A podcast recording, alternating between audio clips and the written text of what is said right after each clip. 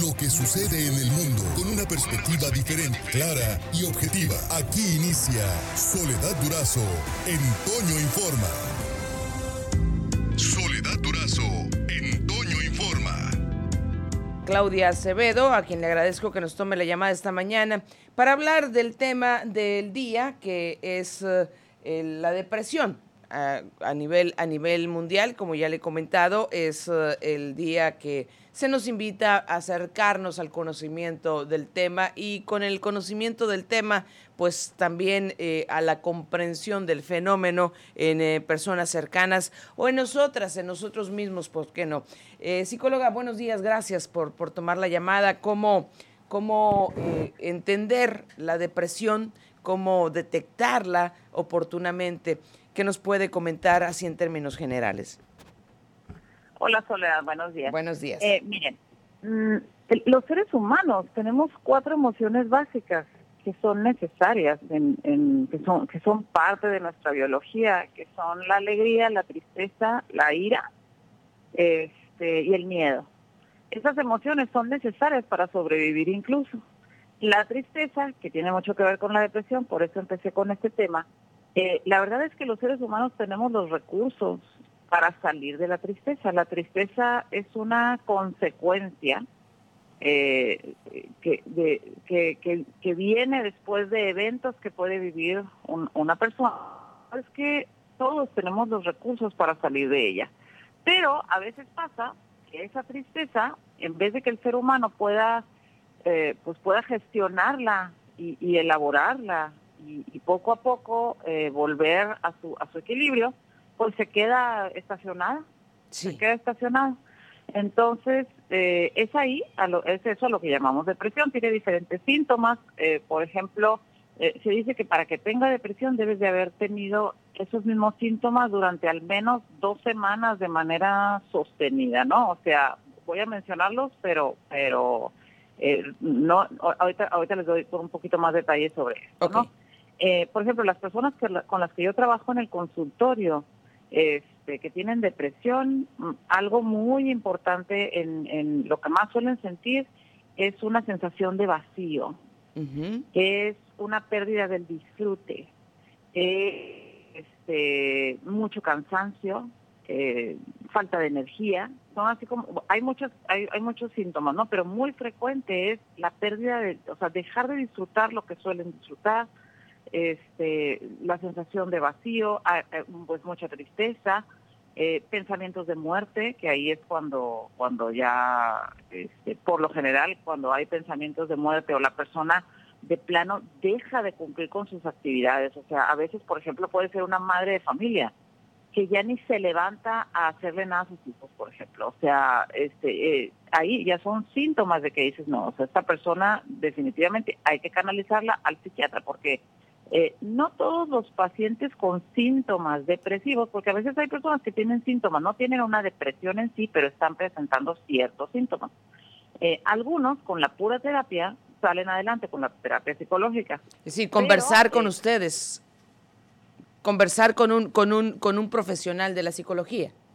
Sí, sí, sí. O sea, hay, hay pacientes que tienen síntomas, más no tienen una depresión en sí totalmente, ¿no? Entonces, pero hay, a veces ya se les juntan muchos síntomas o ya va mucho tiempo, que a pesar, o no mucho tiempo, pero ya va, a lo mejor va un mes en terapia y no ha mejorado nada, entonces ya, se le, en, mi caso, yo lo canalizo al psiquiatra y, en, y el psiquiatra es quien lo diagnostica y quien lo medica porque a veces hay que darle un empujoncito al paciente, eh, porque ya cuando hay a veces factores químicos, porque muchas veces puede ser, a veces decimos, ay, ¿cómo esta persona eh, no se siente mejor? Porque a veces ya hay factores químicos a nivel cerebro que, que tiene que ver con los neurotransmisores, etcétera, que la dopamina, la serotonina, etcétera, que eso hay un psiquiatra es el experto, eh, donde hay que medicarlos para darles un empujoncito a que a que mejoren, ¿no? O sea, sobre todo cuando hay pensamientos suicidas, cuando hay pensamientos suicidas o de plano la persona ya dejó cumplir con sus con sus actividades, este, hay, hay que mandarlo a, a, a que sea a que el psiquiatra decida y hay que medicarlo, ¿no? Sí.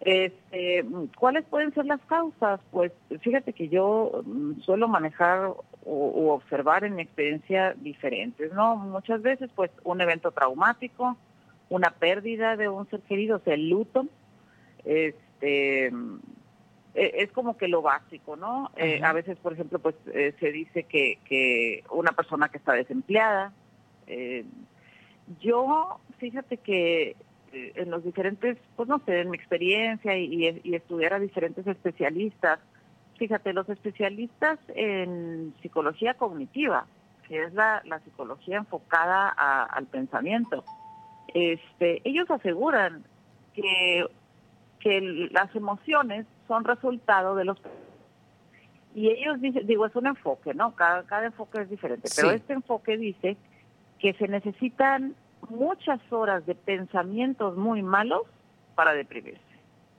Ajá. Aquí un psiquiatra te diría, a lo mejor, como te digo, cada quien se basa en su enfoque. Un psiquiatra te diría, no, tiene que ver con el cerebro, los, los neurotransmisores, bla, bla, bla. Pero yo lo que he comprobado es que muchas veces es un poquito de todo, ¿eh? Sí. O sea, eh, sí es cierto, o sea, definitivamente cuando es algo, ah, eh, cuando es un factor químico, pues definitivamente hay, hay, que, hay que tratarlo con medicamentos. Pero sí te podría decir que en personas que a lo mejor no, no tienen una depresión en sí que tiene que ser medicada, pero tienen síntomas, que es la mayoría, la verdad, ¿eh? o sea, fíjate, estadísticamente se dice, encontré diferentes números, ¿no? Pero hay quienes, eh, en ciertas fuentes decía el 5% de la población está deprimida. Otras fuentes decían 13%. Este, otros pandemia subió a veintitantos por ciento y luego volvió a bajar como a 18 por ciento. No sé, pues o sea, pero yo lo que observo en el en el consultorio es que muchas personas tienen síntomas de depresión. O sea, eso sí es muy frecuente, los síntomas, la, falta de interés en las cosas, la falta de energía. Y ahí yo sí creo que tiene mucho que ver nuestras ideas. La, connotación que le damos a las vivencias nos puede llevar a falta de energía, de interés, eh, a tristeza, la connotación que le damos a un evento. Obviamente una persona que acaba de fallecer su mamá, su hijo, obviamente está viviendo un proceso natural, como te lo dije, de las emociones naturales. La tristeza está hecha para que el ser humano se resguarde y procese un evento. Sí. Y luego poco a poco vaya saliendo de él. Ajá. E, e, es natural, así es para que nos protejamos del peligro. O sea, eh, eh, este, la tristeza pues es, necesaria. Eh, pero a veces alguien está triste o deprimido porque no se ha casado. Ajá. O porque está en una ciudad que no le gusta. O entonces, claro, son hechos complejos, no estoy diciendo que, que no, o sea, es válido, pero a veces hace falta trabajar con nuestras ideas, con la connotación que le damos a un hecho. Es decir, eh, este, a veces, ah, perdón, eh, ponerle más atención a nuestros pensamientos. Es que es un poquito de todo. Mira, Soledad, a veces hasta los malos hábitos llevan a un malestar emocional. Por ejemplo, el consumo excesivo de alcohol. Ah, bueno, bueno, ahí es, extraño porque muchas personas, para no sentirse tristes, consumen alcohol. Ah, ok. Pero luego, no, e, e, e, es como, como, como un círculo vicioso. Pero es cierto, entre más lo consumo, menos bienestar emocional tengo y más necesito una, una sustancia externa que me, que me que me lo quite, ¿no? Yo diría que aquí en Hermosillo o en Sonora o a lo mejor en todo el mundo, pues el alcohol es la droga más usada, ¿no?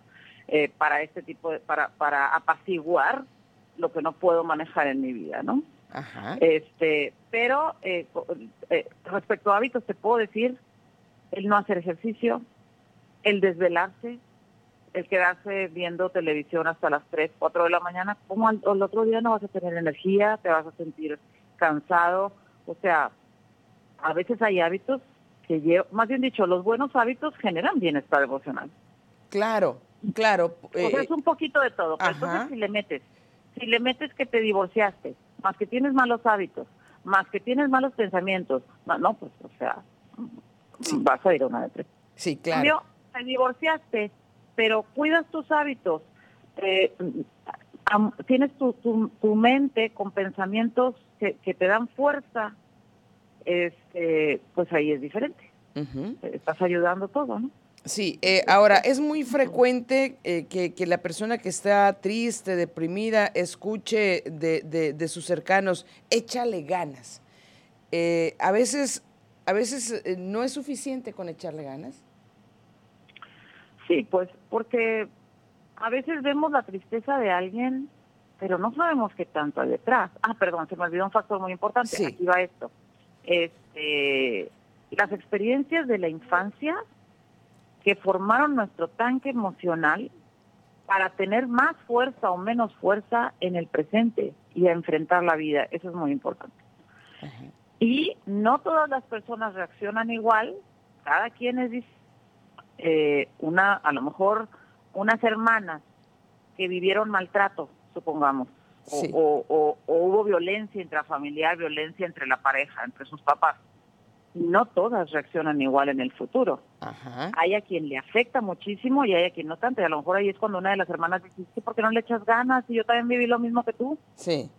Porque cada quien trae diferentes recursos. Hay estudios que dicen que, que realmente la resiliencia, eh, que es la capacidad de sobreponernos a un trauma o a una situación difícil, hay estudios, pero mm, pues no nada nada es así como te puedo decir total o absoluto, ¿no? Pero hay estudios que dicen que realmente las personas más resilientes, su cerebro es distinto, funciona distinto.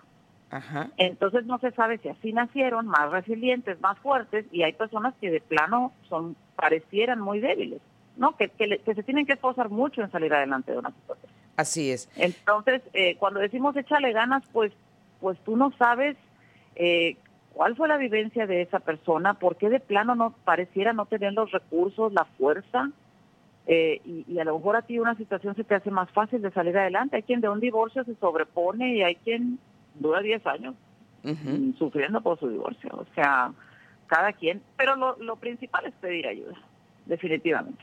Sí. Bueno, pues eh, eh, en, el, en el marco del Día Mundial de la Lucha contra la Depresión y desde su, desde su eh, disciplina, la psicología, ¿qué, qué, comentario o recomendación o sugerencia nos puede hacer ya como, como conclusión, psicóloga? Que lo, hay que trabajar mucho en el autoconocimiento. Porque todos en algún momento de la vida vamos a vivir experiencias difíciles y a veces incluso personas que se deprimen de tenerlo todo, ¿eh? Ajá. O sea, a veces, y, esas son las más difíciles, porque dices, ¿por qué si lo tengo todo no soy feliz?